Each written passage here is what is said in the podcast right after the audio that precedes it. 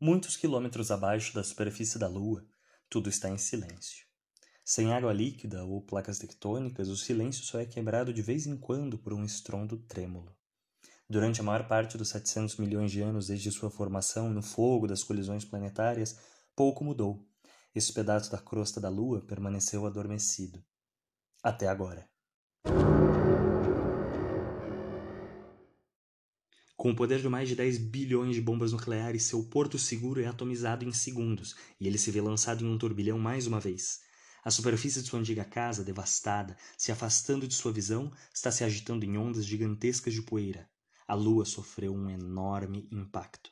O novo viajante cruza os céus sem esforço, acompanhado por um tsunami de material ejetado, uma diáspora. Abaixo, a superfície da lua é varrida. Ela é cinza, tem crateras e está morta. O vendaval de rochas deslocadas aterrissa como uma praga, todos de uma vez, sufocando, fundindo-se em uma massa sólida de pedra na planície monocromática. De seu novo ponto de vista, na superfície bem exposta, o recém-chegado observa seu jovem vizinho. Ele também está sitiado. Crateras díspares espalham matéria pelo exterior caótico da jovem terra. Ela se vira com uma impaciente futilidade, imóvel, indefesa contra os círculos contundentes que se aparecem repetidamente na superfície. Conforme os milênios passam, a Terra muda de cor periodicamente. Vermelhos se tornam pretos, azuis brotam manchas verdes, gelo vai e vem. Os círculos de destruição ainda aparecem de vez em quando, mas no geral ela apenas encolhe. Ela está recuando há éons e, portanto, é muito pequena agora. Mas recentemente aconteceu algo muito estranho. Ela floresceu. Visível apenas quando a Terra está escura, pequenas luzinhas começaram a salpicar o planeta espalhando-se em veias brancas por sua superfície. E é então que, após quatro bilhões de anos de observação isolada e solitária, nosso viajante finalmente encontra um outro. 15 forward. 11 forward, coming down nicely, 200 feet, 4 and a half down, 5 and a half down.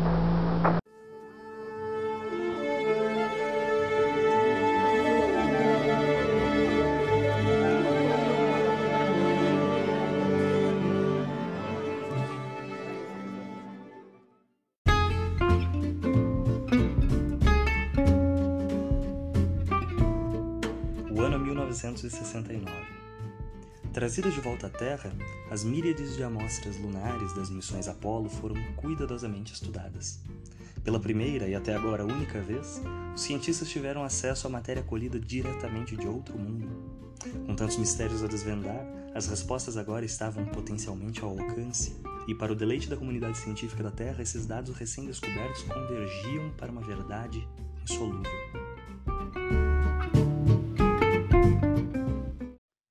Rasgada sobre o tecido lunar, repousam as cicatrizes de uma tremenda calamidade. Dentro dos materiais, os átomos que dão substância, forma e identidade foram colocados em um arranjo superior. Pressões esmagadoras forçaram a rocha a se metamorfizar e o Armagedon foi fossilizado na Lua. Mas, é claro, evidências de impactos estelares eram esperadas. Galileu Galilei reconheceu as crateras lunares pela primeira vez em 1609 e na preparação para suas missões, os astronautas da Apollo foram treinados para detectar os sinais de impacto. Olhar para a Lua através de um telescópio revela escavações abertas, com centenas de quilômetros de diâmetro e rastros de destroços levados ainda mais longe. Explosões que perfuraram profundamente, deixando poças de magma borbulhante. Na verdade, a evidência de impactos massivos surpreendeu a poucos. O que chocou o mundo foi a idade dessa evidência. Presos dentro dos minerais metamorfizados e dentro das rochas liquefeitas por cada impacto calamitoso, haviam átomos remanescentes em vias de desintegração. Medindo e comparando esses elementos instáveis e seus descendentes, amostras da cratera Imbrium, das terras altas, do Mar da Serenidade, amostras coletadas a mil quilômetros de distância ou mais, obtivemos uma idade, a mesma idade, repetidamente. 3,9 bilhões de anos de idade.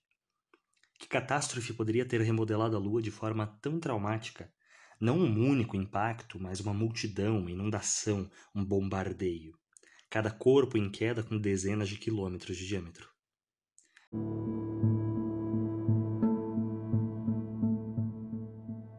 Mas se um enxame de invasores celestiais assaltou a Lua, o que dizer de seu parceiro mais massivo?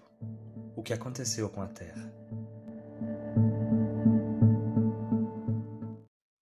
Modelagem e o registro geológico mostram que, para cada colisão sofrida pela Lua, a Terra sofre 20. Tal desastre teria refeito o nosso planeta, desviando-o momentaneamente para uma nova evolução. Qualquer que seja o efeito traumático que esse cataclismo teve sobre a Terra há 3,9 bilhões de anos, sua evidência terrestre há muito foi enterrada, erodida, derretida e dissolvida. Se quisermos saber o que aconteceu em nosso planeta 3,9 bilhões de anos atrás, devemos olhar para o resto do nosso sistema solar.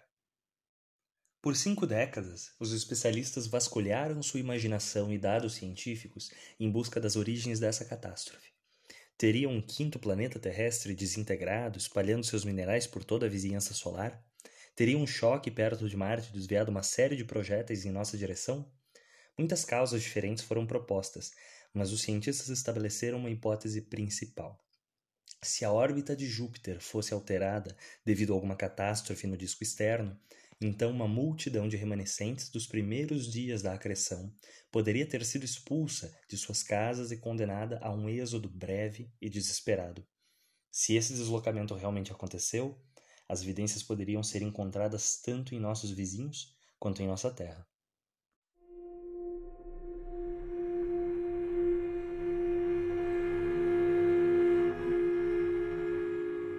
A superfície cozida de Mercúrio é marcada por cemitérios. Os mesmos viajantes que marcaram a Lua também cavaram grandes covas em Mercúrio, e Mercúrio as enterrou em magma. Quando os maiores meteoros colidiram com a superfície frágil, eles empurraram e arremessaram enormes massas de pedra para longe do seu local de descanso, deixando buracos na crosta com centenas de quilômetros de diâmetro. Essas escavações foram invadidas pelo manto pressurizado. Superaquecido e livre de seu confinamento, o manto afluente derreteu e extravasou através das vastas aberturas na superfície. Camada após camada de magma endurecido se acumulou até que as cavidades foram preenchidas com quilômetros de basalto. Os meteoros mais destrutivos a atingir Mercúrio não apenas derreteram a crosta, mas deram início a uma era de vulcanismo regional que moldou o planeta ao longo de centenas de milhões de anos. A Lua também foi, provavelmente, levada ao vulcanismo por seu bombardeio, produzindo assim seus famosos mares. Na bacia Imbrium, o local de pouso escolhido para os Apolos 14 e 15, um oceano endurecido de basalto inunda a cratera, afogando um anel de ilhas que denotam a borda da cratera. Imensos campos de derrames basálticos também teriam dominado a superfície da Terra, 70 a 100% dela sufocada por este cobertor de rocha ígnea.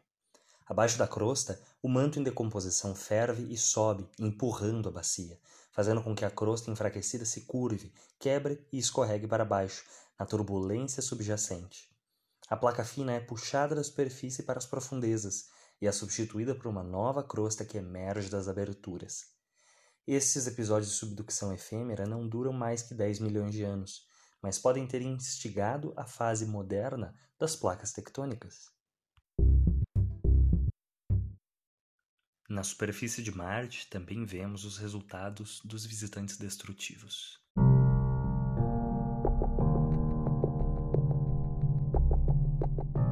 Em todo o hemisfério sul, as terras altas racham repentinamente em cavidades abertas com bordas distantes.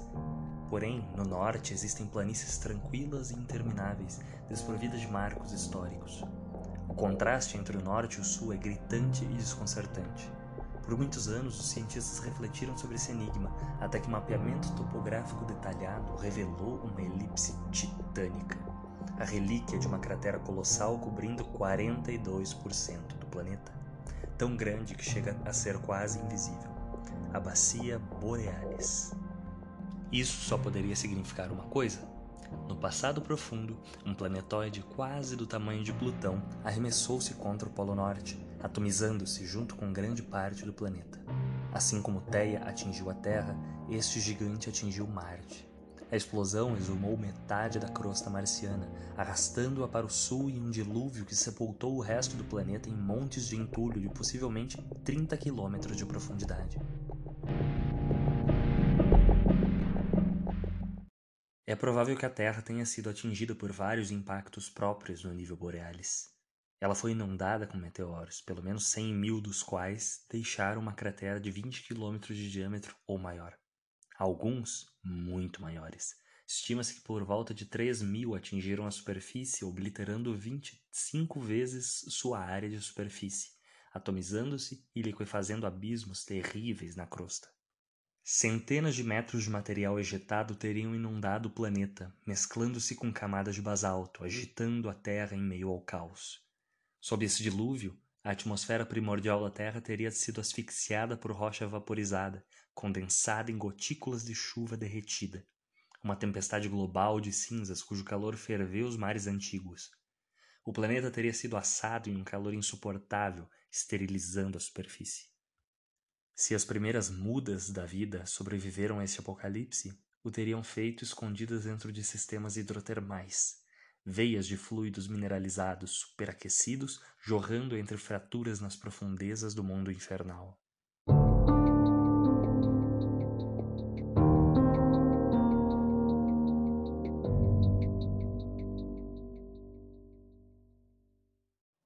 Mas a bacia Borealis se formou 4,47 bilhões de anos atrás, muito antes da era do bombardeio lunar. Mercúrio, a Lua e Marte, todos marcados e esburacados pela passagem daqueles corpos infelizes que desabaram na Terra. No entanto, Mercúrio, a Lua e Marte são diferentes da Terra em muitos aspectos. São corpos pequenos com pouca atmosfera e atividade geológica limitada. Eles estão sem fôlego e imóveis.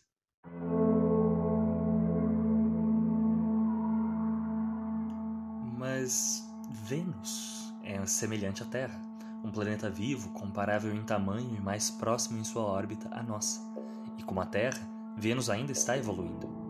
Mas também como a Terra, suas experiências passadas estão profundamente envoltas em camadas de nuvem elemental, e por enquanto não podemos colher respostas. O testemunho do cinturão de asteroides confunde ainda mais a cronologia, um monte de impactos entre asteroides entre 4,1 e 3,5 bilhões de anos atrás. Poderia esta perturbação no cinturão refletir a origem do bombardeio ou sua passagem? Como podemos encaixar esse período de 600 milhões de anos se a história do bombardeio lunar durou um sexto disso a mais? As evidências que a Terra pode fornecer contam uma história semelhante e confusa. Camadas sedimentares com gotas de chuva fossilizadas, nascidas da atmosfera asfixiada após um grande impacto, são comuns até 3,5 bilhões de anos atrás. Está claro que os planetas terrestres foram brutalmente golpeados. A questão que agora está sendo feita é: quando?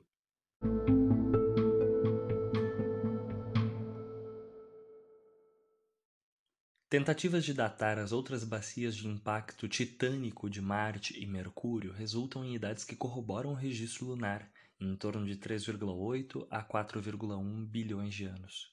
Mas essas datas são baseadas em modelos ligados às mesmas amostras da Apollo que revelaram pela primeira vez o intenso bombardeio tardio. A teoria, portanto, se equilibra precariamente sobre a confiabilidade de um punhado de amostras lunares coletadas meio século atrás.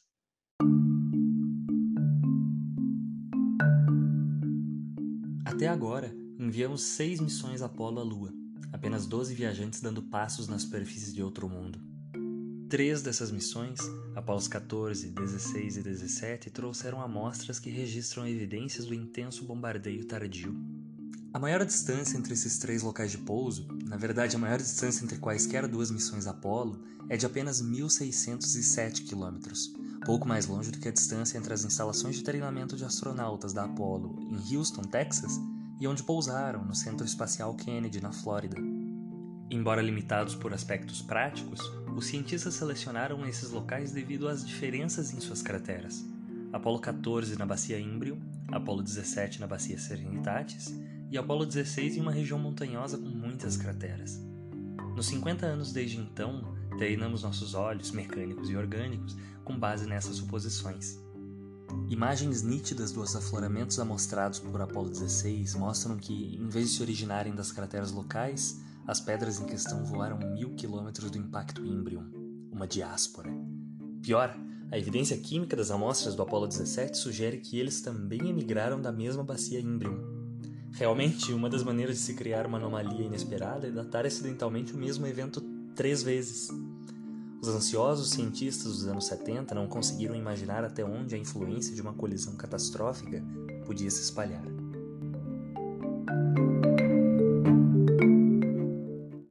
Nos últimos anos, essas revelações prolongadas desestabilizaram a teoria do intenso bombardeio tardio.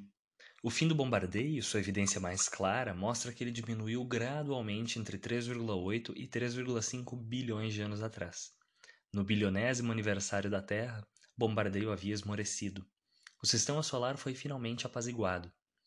O início do bombardeio, porém, permanece um mistério.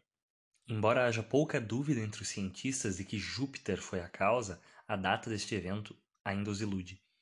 Alguns sugerem uma explicação assustadora, que tem estado à espreita na periferia das discussões científicas desde os anos 70.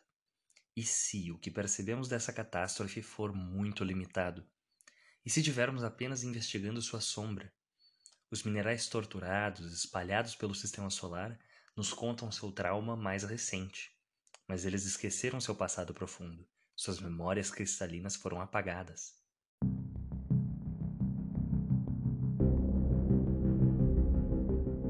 Impactos devoram, digerem, refazem.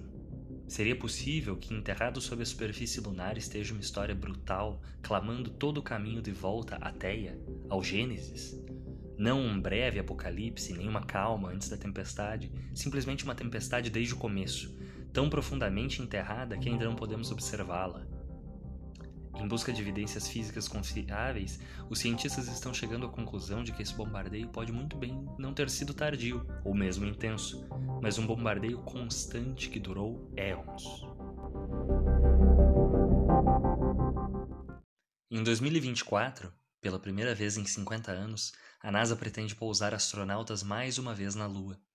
Desta vez no Polo Sul lunar. Será que eles encontrarão evidências para corroborar o intenso bombardeio tardio ou para refutá-lo? Rochas mostrando a mesma datação que aquelas examinadas pela primeira vez há 50 anos ou um novo intervalo de tempo brutal de bilhões de anos? Que revelações de abalar a Terra serão reveladas dessa vez?